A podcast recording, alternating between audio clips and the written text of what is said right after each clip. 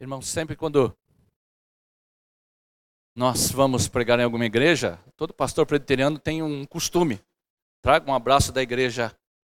Eu não tenho um abraço de igreja, porque eu atualmente eu não estou pastoreando mais a igreja presbiteriana de Taubaté. E, portanto, para mim é uma honra, pastor Glauber, estar aqui no primeiro ano em comemoração à organização da Igreja Batista Pacentar. Para mim é uma satisfação e uma honra muito grande. E louvo a Deus, porque o estreitamento entre as denominações sérias estão acontecendo. Eu louvo a Deus porque no aniversário da igreja, um pastor presbiteriano está assumindo o púlpito da igreja e devo a, a gratidão ao Senhor e ao pastor Glauber por confiar em nós. Parabéns, Igreja Batista Pacentar, acompanhei um pouco a trajetória de vocês. E sempre que há uma data em que comemoramos aniversário, nós sempre temos a oportunidade de fazer algumas reflexões. E essas reflexões nós podemos fazer de maneira retrospectiva. Ou seja, o que aconteceu desde o primeiro momento? Como que as coisas começaram a surgir? Como que foram as primeiras reuniões? Mas também no aniversário e nesta reflexão, nós podemos fazê-lo de maneira, maneira prospectiva. O que vamos fazer daqui em diante? Quais são os ministérios que nós podemos, então, trabalhar como Igreja Batista apacentar? Como receberemos novos irmãos que, pela graça de Deus, Deus está concedendo a vocês? É um momento de reflexão tanto daquilo que aconteceu, como aquilo que vai ainda acontecer e agora no ministério de vocês, na mão de vocês, guiados pelo Senhor. Mas se você for como eu, em analisar a questão retrospectiva e ao mesmo tempo prospectiva, você pode analisar a natureza da igreja. E volto a afirmar, se você for como eu, há momentos que você tem uma visão triunfalista da igreja, não é verdade? A igreja, um otimismo grande, um fervor. Você sai falando para todo mundo sobre a igreja do Senhor. Mas se você for como eu, haverá momentos que você vai ter uma visão pessimista da igreja. A igreja não caminha, a igreja não anda, e começa a ter alguns discursos, até mesmo pecaminosos a respeito da igreja. Porque nós somos assim. E precisamos tomar cuidado com esse desequilíbrio. Olhar sim no aniversário da igreja, primeiro ano de igreja batista para sentar. Olhar de uma maneira retrospectiva, olhar tudo o que aconteceu e agradecer a Deus por isso. Mas também olhar daqui por diante.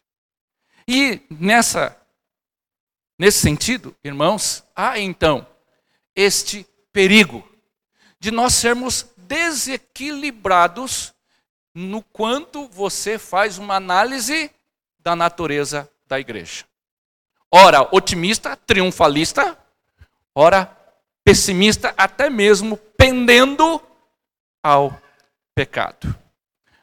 Por isso, a visão que o apóstolo Paulo tinha ao escrever as suas cartas, ele tinha exatamente essa visão. Ele, quando escrevia as suas cartas, exceto a carta aos Gálatas, que ele já inicia com uma saudação, e logo em seguida ele já exorta a igreja da Galácia, as demais igrejas começam com uma breve saudação. Logo em seguida, a sua breve saudação, o apóstolo Paulo inicia com oração pela igreja.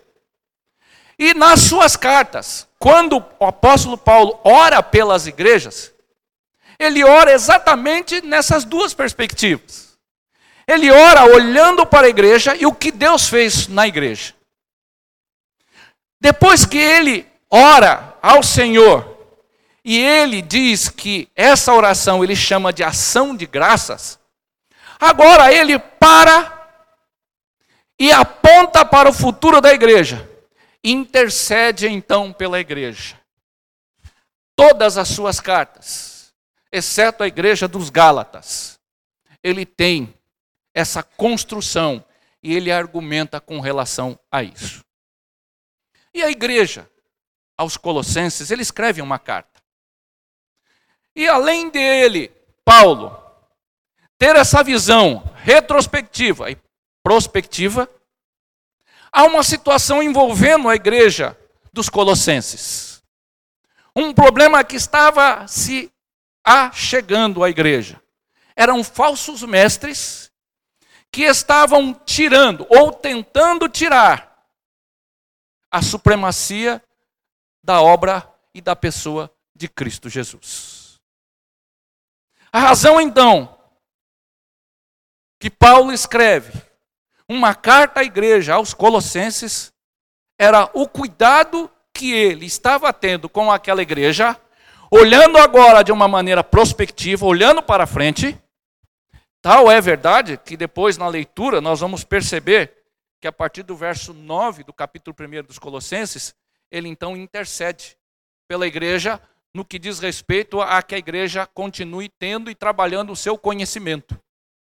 Porquanto havia na igreja dos Colossenses pessoas que estavam tentando tirar a supremacia de Cristo Jesus. Razão pela qual, então, após o apóstolo Paulo ouvir relatos do irmão Epáfras, pois Paulo estava preso, ele então, após ouvir os relatos de Epáfras, que era do meio, era da igreja dos Colossenses, conserva com o apóstolo Paulo, ele ouve o relato, então, após ouvir, ele escreve esta carta. Portanto, meus irmãos, eu vos convido a que abram as suas Bíblias na carta de Paulo aos Colossenses, capítulo de número 1, capítulo 1. Eu quero ler com os irmãos os versos 3 ao verso de número 8. Exatamente a oração que o apóstolo Paulo faz pelo aspecto de uma retrospectiva. Irmãos, é tão interessante que apesar de o apóstolo Paulo orar em ação de graças por tudo aquilo que Deus em Cristo Jesus havia feito na igreja, a igreja não está isenta de perigos heréticos.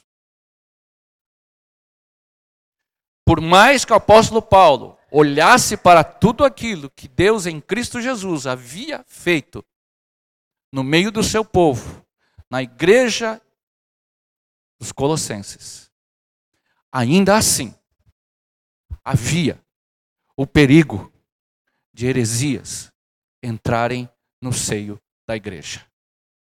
Razão pela qual, meus irmãos, zelem com o pastor Glaube pela saúde da igreja, para que a igreja, em todo momento, tenha apenas a palavra como única regra de fé e de prática.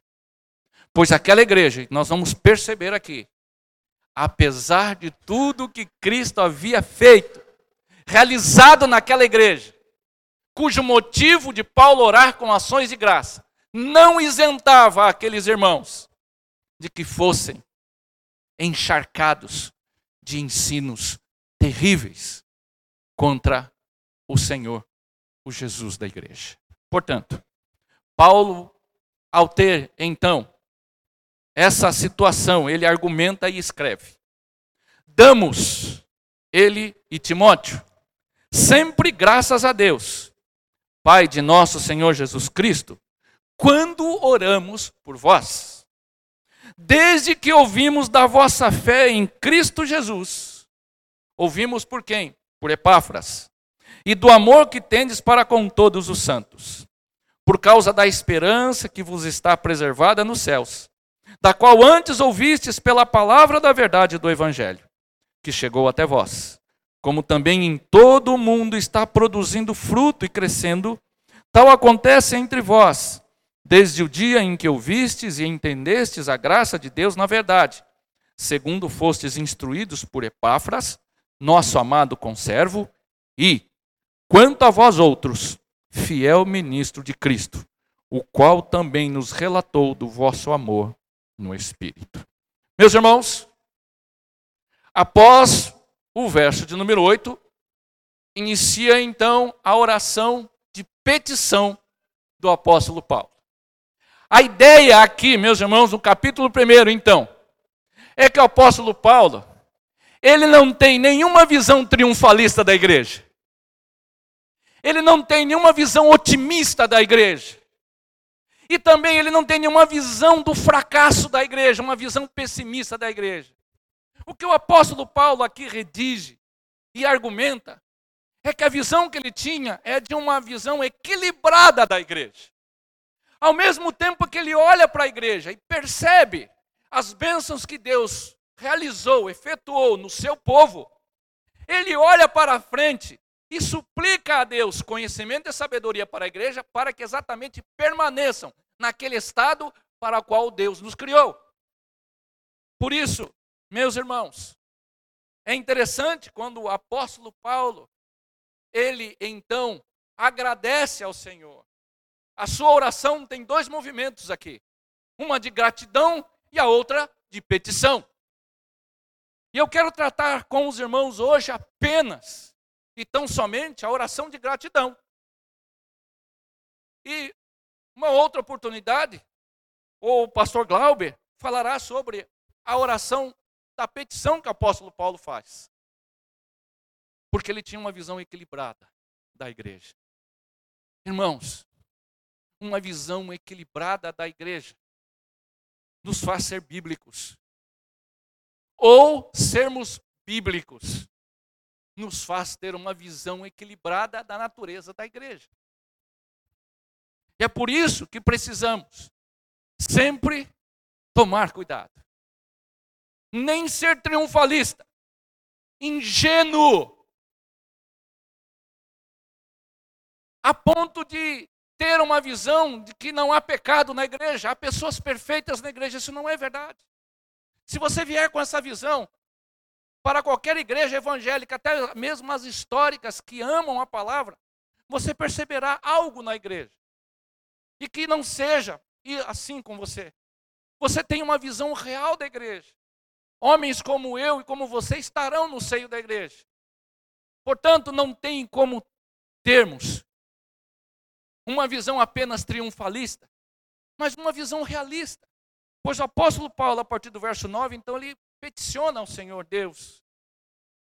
Enche esse povo de conhecimento. Enche esse povo da tua graça de sabedoria, Senhor. Para que as pessoas que adentrem a igreja, elas sejam instruídas, elas sejam lembradas da tua graça. E ainda que outras pessoas tentem usurpar o lugar que é do Senhor Jesus Cristo, eles não consigam por causa do ensino sério, que há na igreja. Assim sendo, meus irmãos, quero tratar dessa oração então de ações de graça. Um ano de igreja batista para sentar. É o momento de olhar então agora para uma visão retrospectiva daquilo que aconteceu com a igreja. Em primeiro lugar, meus irmãos, eu quero tratar da natureza da oração do apóstolo Paulo. Percebam, em primeiro lugar, que a oração do apóstolo Paulo é uma oração cristocêntrica. Veja o que ele fala. Damos sempre graças a Deus. O que, que o apóstolo Paulo está preocupado aqui? Há uma tendência de qualquer igreja de pensar que o estado dela e o estado de otimismo, de triunfalismo, é resultado de algo que ela produz por si mesma. Há um perigo em nós. Há um perigo que a igreja vá acrescentando as almas dos salvos, de que se acheguem os santos. Uma boa música, uma boa oratória, uma boa teologia. E há o perigo, então, de que quando isso vai acontecendo, uma visão triunfalista pode nos fazer incorrer num erro grave de pensar que tudo aquilo que a igreja está produzindo seja algo inerente a cada um de nós. Por isso, o apóstolo Paulo, quando ele ora ao Senhor, a sua oração é cristocêntrica, é teológica, ele coloca Deus no negócio. Por isso ele diz: damos sempre graças a Deus. E aqui, meus irmãos, ele fala: Pai de nosso Senhor Jesus Cristo. Por que, que o apóstolo Paulo ele podia colocar Deus e Pai e encerrar ali? Mas ele faz questão de colocar ali quali, uma, uma, uma espécie de qualificação, um adjetivo. Deus Pai, Pai de nosso Senhor Jesus Cristo. Exatamente por quê? Porque a igreja estava recebendo ensinos terríveis, menosprezando a supremacia de Jesus Cristo. E quando Paulo ora pela igreja, no sentido de que Deus havia dado aquelas bênçãos para a igreja, ele deu e não deu a parte de Cristo Jesus. Tal é verdade, meus irmãos, que no capítulo 1, a partir do verso 13, se os irmãos acompanharem, ele faz ali, ele fala sobre Cristo Jesus. Nos primeiros, na primeira parte, do verso 13 ao verso 23, ele fala do Senhor Jesus a respeito da criação. E depois ele vai falar de Cristo Jesus com relação à sua igreja. Portanto, a natureza da oração do apóstolo Paulo ela é cristocêntrica. O apóstolo Paulo olha para a igreja e tem a percepção de que tudo aquilo que estava acontecendo na igreja só tinha uma fonte: Deus, Pai de nosso Senhor Jesus Cristo. E se hoje vocês podem comemorar um ano de Igreja Batista apacentar, cheio de gratidão e de bênçãos que o Senhor tem dado a vocês, irmãos, só tem uma fonte e só tem uma pessoa a quem nós possamos levantar as nossas vozes e dizer: Louvado seja o Senhor, o Deus Pai, na pessoa de Jesus Cristo, o nosso Salvador. O apóstolo Paulo, então, percebe, meus irmãos, às vezes a gente passa e lê, lê as cartas, pensando que a saudação e ações de graça passa a ser um chavão. Porque as cartas do Antigo Oriente, e Paulo estava vivendo nesse período, tinha esse aspecto. Uma saudação e agradecimento. Sempre foi assim. Se você pegar algumas cartas, for curioso de ver algumas cartas na antiguidade, algum livro, você vai perceber que sempre tem a saudação. E depois alguém agradecendo alguém, olha, eu agradeço fulano de tal, porque aconteceu isso, isso, isso, isso, tal. Ele vai narrando alguns fatos e agradece àquela pessoa àquela instituição por ter acontecido algo de bom para ele. Mas percebam, meus irmãos, que aqui não é um chavão. O apóstolo Paulo não segue apenas uma estratégia, mas acima de tudo, Paulo segue algo que ele pode enxergar no que diz respeito à natureza da igreja e à natureza da sua oração, porque ele se dirige ao Senhor, Deus e Pai de nosso Senhor Jesus Cristo. E Paulo faz questão de colocar Jesus Cristo, apontando que Jesus Cristo é o único Salvador. Jesus Cristo é o Messias. Irmãos, percebem então como o apóstolo Paulo, quando ele ora em ação de graças, a natureza da sua oração? Deus, eu te louvo, porque não existe nada na igreja que o Senhor não pudesse ter dado. Não existe nenhum dom, nenhum ministério na igreja que é produto de uma mente fabulosa. Não há na igreja, até mesmo nesta igreja, algo que você possa invocar como algo que é seu, chancelado por você, não existe. Porque o apóstolo Paulo, ele está ciente de que tudo o que acontecia na igreja era tão somente obra do Deus vivo na pessoa de Cristo Jesus. E é por isso que a visão do apóstolo Paulo era uma visão equilibrada. Você tem essa visão equilibrada? Agora a pergunta é: ele ora em ações de graças a Deus por quais razões? Qual era o motivo que o apóstolo Paulo então ora ao Senhor?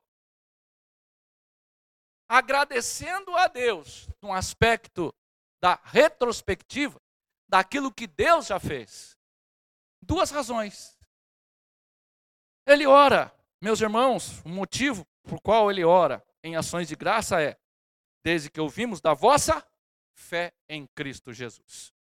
Irmãos, é tão interessante que a reforma protestante ela tem um enunciado que todos nós conhecemos. E existem três no meio. Começa com sola escritura e a última sola deu glória.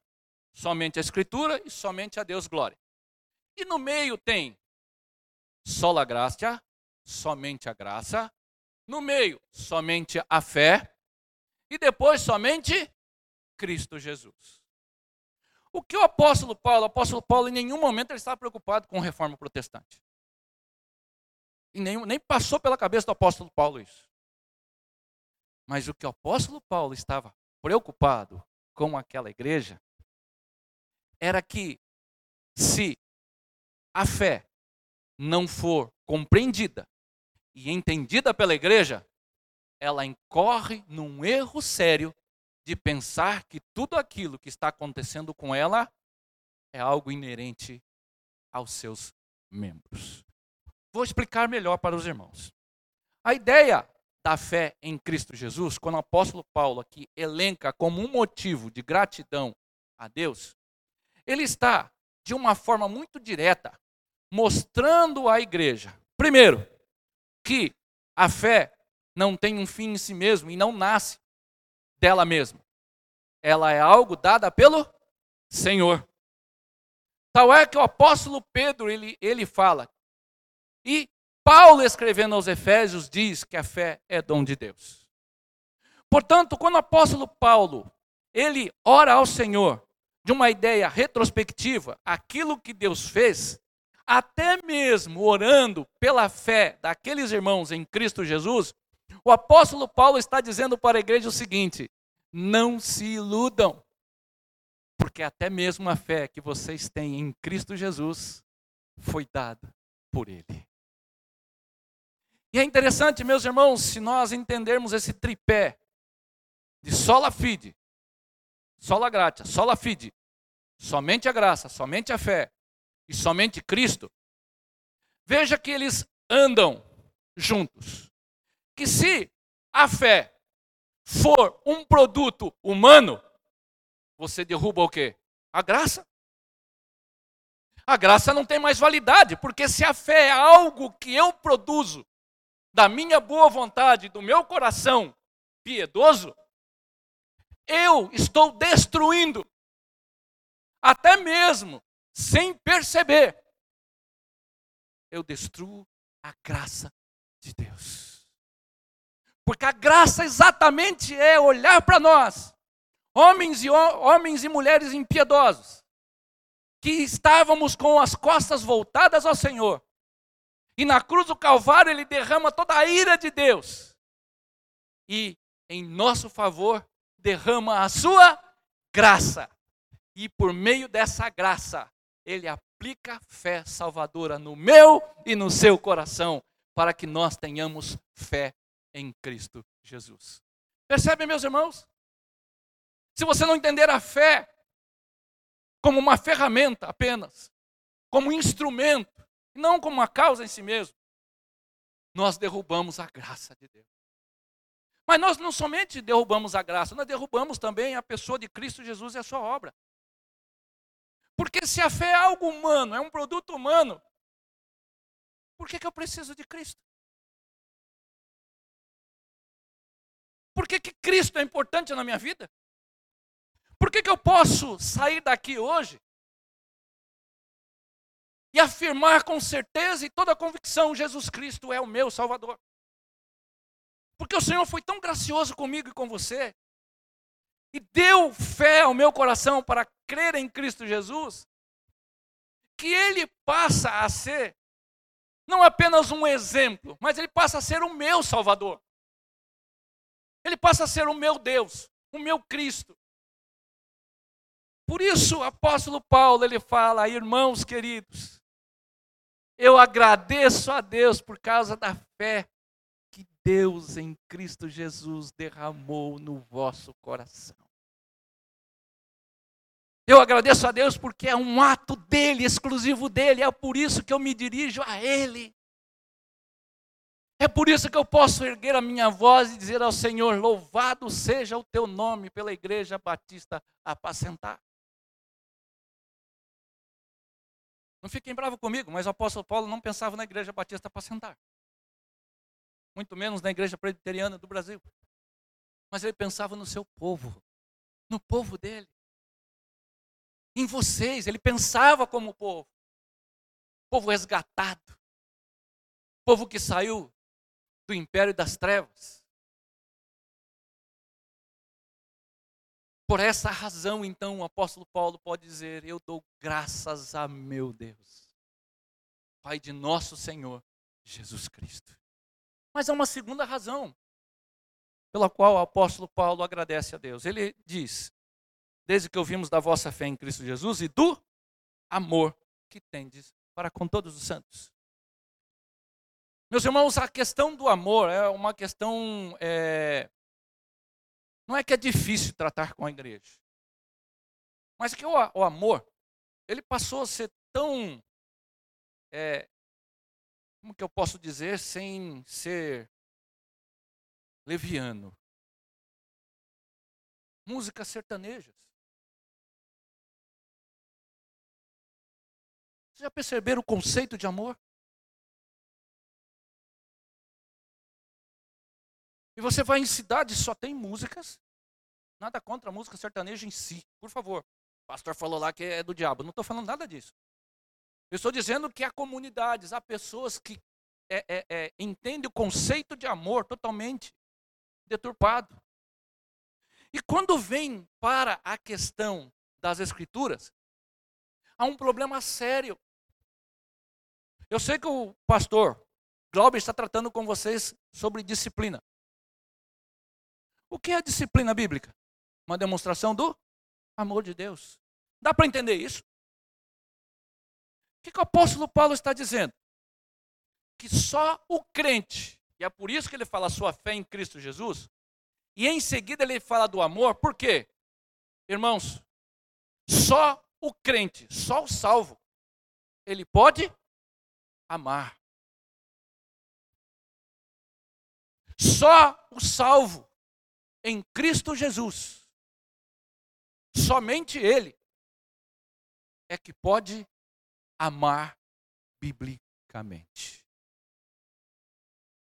Pois os evangelhos, e bem como a primeira carta do apóstolo João, ela narra exatamente sobre essa situação. Porque Deus me amou primeiro. E em resposta a esse amor de Deus por mim, eu também posso amá-lo. Mas esse amor, ele é evidenciado quando eu posso amar a igreja do Senhor, a cada um de vocês. E amor nas escrituras, em todo o contexto de amor, ele tem por trás o sacrifício. Não existe amor bíblico sem sacrifício. Não existe. E é por isso que somente o crente ele pode amar biblicamente. E é por isso que o apóstolo Paulo, ele olha para a igreja e ele agradece ao Senhor, primeiro pela fé em Cristo Jesus. Mas a evidência dessa fé em Cristo Jesus se faz notória pelo amor que os irmãos têm uns para com os outros, e amando de maneira sacrificial. Ou seja, meus irmãos, amor não é um sentimento barato, não é algo que nós podemos apenas fazer uma música romântica, mas é algo bíblico, é algo de dar, é algo de ser. É por isso que o amor bíblico tem como pressuposto o sacrifício. Porque quando Cristo me ama e amou a igreja, ele fez um sacrifício por mim e por você. Assim sendo, desde o Antigo Testamento, a figura do sacrifício tinha essa perspectiva, apontar para aquele que viria, que era o sacrifício vicário. O maior amor demonstrado por alguém foi Deus demonstrando por mim e por você em Cristo Jesus. Por isso o apóstolo Paulo ele fala: "Olha, eu agradeço, porque é evidente, é fato, é real que a fé que vocês têm em Cristo Jesus se demonstra. E, é, Paulo entende que é natural, ou seria natural, que nós nos amássemos de maneira sacrificial. É por isso que a igreja batista apacentar e os seus membros aprendendo essa doutrina bíblica, apesar do que somos e apesar do que vocês são, a visão então nem otimista e nem pessimista é uma visão equilibrada no sentido de que Deus nos amou primeiro e é por isso então que se Deus me amou primeiro, eu também posso amar os meus irmãos. Paulo vem falando depois, a carta aos Colossenses é tremenda. Ele fala: se nós ressurgimos em Cristo, ressuscitamos em Cristo, pensemos nas coisas lá do alto. Ele vai narrando isso, por causa da realidade que ele está orando. Meus irmãos, o apóstolo Paulo, então, ele está orando no sentido de uma retrospectiva, entendendo o que Cristo já fez. E Cristo já fez por vocês isso. Cristo já aplicou fé salvadora no coração dos irmãos. Cristo, Cristo já derramou a sua vida em sacrifício, em amor por mim e por vocês, em amor pela Igreja Batista Apacentar. Portanto, nós devemos, o apóstolo Paulo diz, amor que tendes para com todos os santos. Pergunta agora é: tá, eu entendi. Legal. Como que isso é garantido? Como que eu posso crer que isso é verdade? Alguns podem falar, porque está na Bíblia. E é uma verdade. Não quero discordar de você. Está na Bíblia. Mas o apóstolo Paulo, inspirado pelo Santo Espírito, ele não deixa aqueles irmãos com nenhum tipo de dúvida. O apóstolo Paulo, quando escreve essa carta, então, e diz da natureza da sua oração e as razões por quais ele orou ao Senhor, a pergunta que brotaria na mente daqueles irmãos é: Paulo, qual é a garantia disso? Eu entendi, eu amo Jesus Cristo. Eu entendo que Deus me amou. Mas daria para você dar um, um aspecto para a gente se firmar. Tá bom. Verso de número 5. Por causa da esperança que vos está preservada nos céus, da qual antes ouvistes pela palavra da verdade do Evangelho. Meus irmãos, qual é a garantia? Qual é a garantia disso? Percebam que aqui a palavra esperança não está num sentido abstrato. Olha o que o apóstolo Paulo diz: por causa da, da esperança que vos está preservada nos céus. Paulo aqui está dando uma garantia da vida eterna que tem como base o quê? O evangelho de Jesus Cristo. A base de tudo isso, meus irmãos, a garantia que o apóstolo Paulo estava dando àqueles irmãos, que a palavra do Senhor nosso Deus dá a vocês, de que nós podemos olhar para a igreja batista para sentar e dizer: Deus louvado seja o Senhor Louvado seja o Senhor, Pai de nosso Senhor Jesus Cristo, pela fé que habita no coração daqueles irmãos em Cristo, pelo amor que eles têm uns para com os outros. Isso tem uma garantia: o Evangelho. O Evangelho. O Evangelho. Irmãos, essa carta é uma das cartas mais cristocêntricas que o apóstolo Paulo pôde escrever. Não que as demais não sejam, Gálatas também o é. Mas vocês percebem que os argumentos do apóstolo Paulo sempre acaba desencadeando na pessoa de Cristo Jesus. E o evangelho, o que é o evangelho, meus irmãos? Certa feita eu perguntei na minha igreja alguns conceitos, né? O que é o evangelho? Eu ouvi um monte de coisa, muita coisa. Teve poucas pessoas que afirmaram Evangelho são as boas novas da salvação em Cristo Jesus. Meus irmãos, o que o apóstolo Paulo estava garantindo é que todo, tudo aquilo que estava acontecendo na igreja, a fé, o amor, aquela coisa gostosa da igreja, era algo que foi dado em Cristo Jesus e nunca mais alguém poderia tirar daquela igreja e ninguém pode tirar de nós. Por quê? Porque quem garante isso?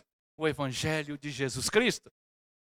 O apóstolo Paulo aqui, ele fecha essa oração de ações de graça, garantindo àqueles irmãos que aquele estado que eles estavam vivendo, aquela natureza bela do Evangelho, aquela questão gostosa que estava envolvendo a igreja, era algo que ninguém, nada, poderia tirar da igreja, porque existia uma garantia: o Evangelho em Cristo Jesus. E que nos fazia enxergar a vida eterna como algo palpável. De maneira que o apóstolo Paulo diz que nós vivemos essa atmosfera abençoadora na igreja, porque nós temos uma visão daquilo que o Senhor reservou ao seu povo pelo Evangelho. Portanto, a igreja hoje, não se iludam, meus irmãos, a igreja hoje, ainda que seja e tenha uma visão otimista e, por um lado, pessimista, tudo aquilo que o Senhor Jesus Cristo fez pela igreja, de forma nenhuma, independente de você, independente de mim, ele não vai mais tirar, porque a garantia não é a igreja, mas é o sacrifício vicário de Jesus Cristo, onde ele pode dizer: está pago, está consumado de uma vez por todas. Por isso, irmãos, o apóstolo Paulo poderia e podia, e eu e você, nós podemos olhar e dizer: Deus, louvado seja o Senhor, louvado seja o teu nome. Assim sendo, meus irmãos, o apóstolo Paulo, ele vai trabalhando então essa garantia. Ele diz que era algo que é pela palavra da verdade, o evangelho como palavra da verdade. A Bíblia, a, a igreja está calcada na palavra da verdade. O evangelho de Jesus Cristo. Paulo estava aqui invocando a garantia das escrituras, do evangelho, por conta das mentiras que estavam adentrando a igreja.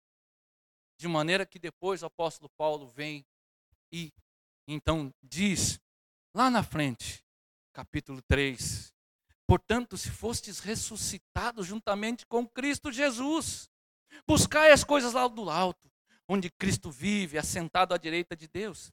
Pensai nas coisas lá do alto, não nas que são aqui da terra, porque morrestes e a vida está oculta juntamente com Cristo em Deus.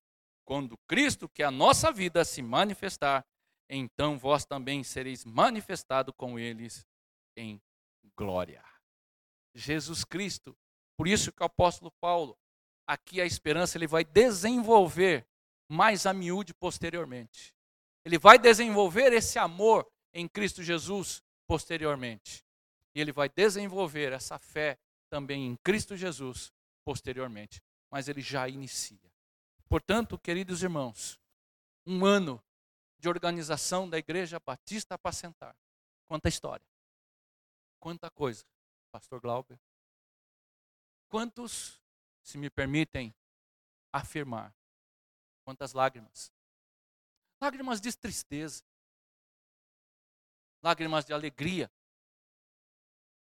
Quantas coisas aconteceram até a igreja ser organizada, até a igreja estar aqui nesse lugar, um espaço gostoso, com gente que ama a Deus, e poder falar como o apóstolo Paulo e dizer para a igreja, para que não tenha essa visão triunfalista, mas tenha uma visão equilibrada. Porque eu quero agradecer a Deus, porque Ele é fonte de todo bem, Ele é a fonte de toda graça. A Igreja Batista Apacentar tem gozado momentos preciosos do Senhor, pessoas se achegando, mas você que está se achegando, quero dizer que você provavelmente, Pastor Glauber, me corrija, mas não será uma igreja que não acontecerá coisas que possa magoar você. Isso pode acontecer. E talvez isso aconteça. Mas não tenha uma visão pessimista da igreja. Porque depois o apóstolo Paulo, então ele ora, peticionando a Deus: Senhor, desde o dia que ouvimos, não cessamos de orar por vós e de pedir, agora ele pede. Agora ele pede. Se por um lado a igreja é, tem essa natureza abençoada, por outro lado ela precisa se fortalecer, com o perigo de cairmos terrivelmente em ensinos danosos. Por isso, apóstolo Paulo, para que eles transbordeis de pleno conhecimento de sua vontade, em toda a sabedoria e entendimento espiritual. Esse é o pedido do apóstolo Paulo. O apóstolo Paulo agora ele está ciente daquilo que Cristo fez. Agora ele ora dizendo o seguinte: Senhor, tudo aquilo que o Senhor fez pela igreja está evidenciando no meio do corpo de Cristo. Que eles tenham um entendimento. O que é isso? O que é isso? Meus irmãos, o Senhor, o nosso Deus e Pai, de nosso Senhor Jesus Cristo, aquele que abençoou vocês durante todo esse ano.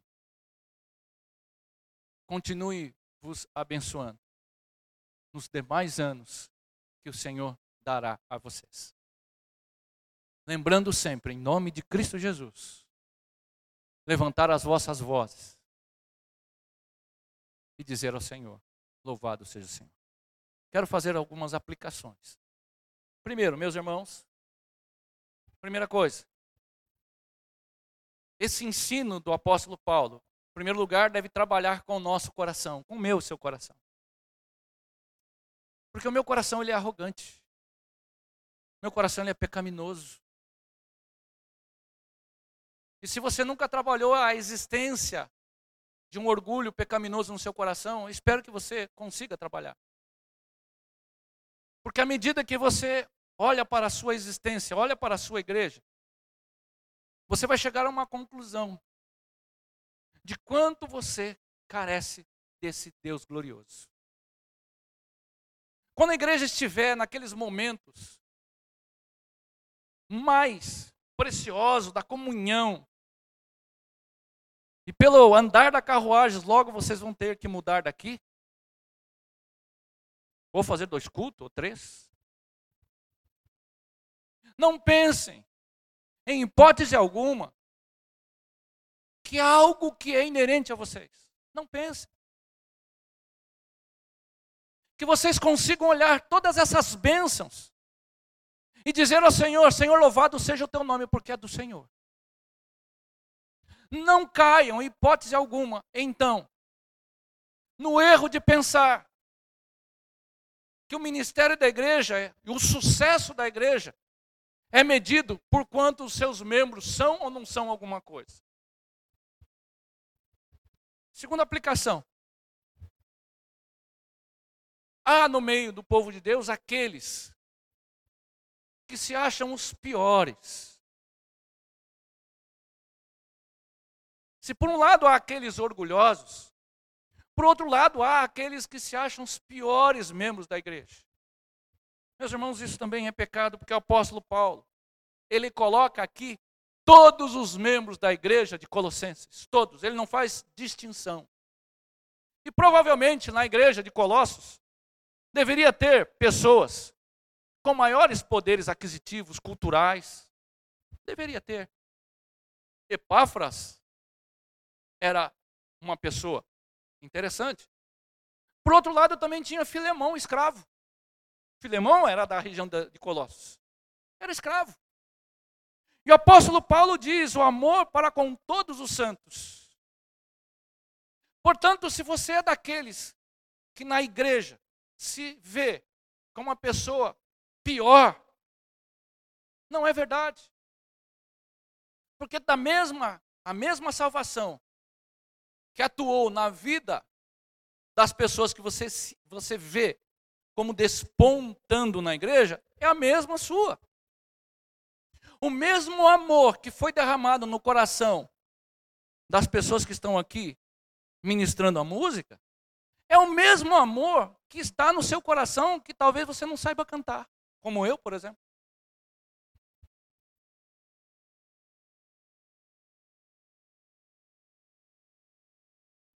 Assim, terceira aplicação. Encerrando então. Ainda que o apóstolo Paulo tenha dado graças a Deus pela maturidade daquela igreja, demonstrando fé em Cristo Jesus, amor para com todos os santos, e que tinha base o evangelho, eles não estavam isentos de cair em heresias.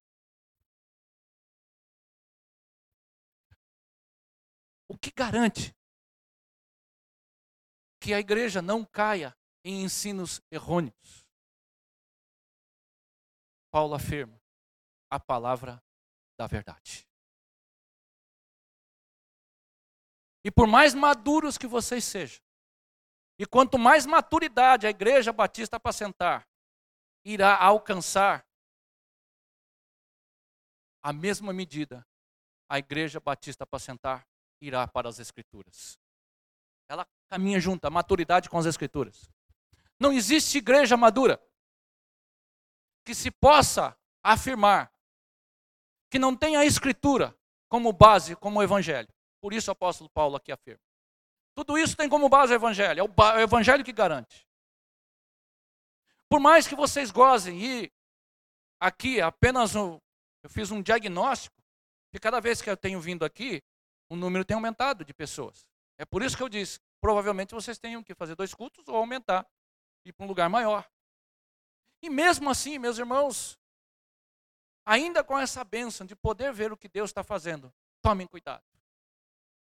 Ainda há o perigo, se nós não ficarmos com a palavra da verdade, de menosprezarmos a supremacia de Cristo Jesus. E essa igreja só existe quando ela tem a noção exata daquilo que Cristo Jesus fez. Portanto, minha oração a Deus Pai é que eu tenho visto isto na Igreja Batista Apacentar. Que Deus seja glorificado, que Deus seja exaltado. Você que já é membro da igreja há um ano, meio ano, que vai ainda ser membro da igreja, você foi abençoado com a mesma bênção que todo o crente genuíno tem. Cristo Jesus como nosso Senhor.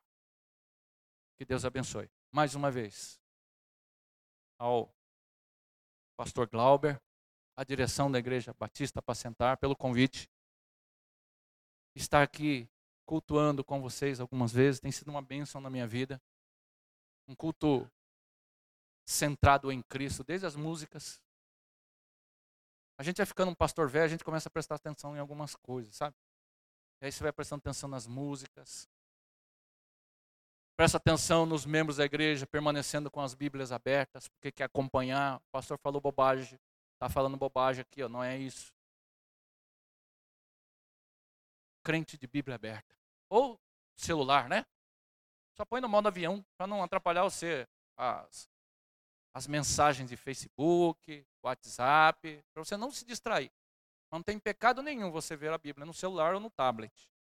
Desde que você permaneça ali. Então é bom, é gostoso ver isso. Irmãos, Deus abençoe. Que o Senhor conceda muitos anos para que vocês possam comemorar. E o pastor Glaube depois vai falar sobre a petição do apóstolo Paulo, para que nós não caiamos em nenhum tipo de instrução que vá realmente tirar a supremacia de Cristo Jesus. Vamos orar? Senhor, quero te louvar e bendizer a ti. Pela igreja Batista Apacentar. Por este um ano de organização. E pela maneira que o Senhor conduziu todas as coisas. E, ó Deus, assim como o apóstolo Paulo no passado, pôde olhar a igreja aos Colossenses. E nós podemos ver a igreja batista apacentar e dizer ao Senhor que nós agora oramos ao Senhor com ações de graça. Orando a Deus pela fé que esses irmãos têm em Cristo Jesus. Pelo amor que eles têm com todos os santos. E tudo isso, a Deus, tem como garantia o Evangelho de Cristo Jesus. Que o Senhor permaneça, ó Deus, abençoando esses irmãos. Para que, como o apóstolo Paulo, depois ele vai suplicar, peticionar ao Senhor. Que o Senhor continue abençoando esses irmãos com sabedoria. Para que aquilo que o Senhor fez no passado e que ninguém pode tirar mais, seja, Pai, tão somente para a glória e a exaltação do Senhor. Assim nós oramos, no nome santo e precioso de Jesus.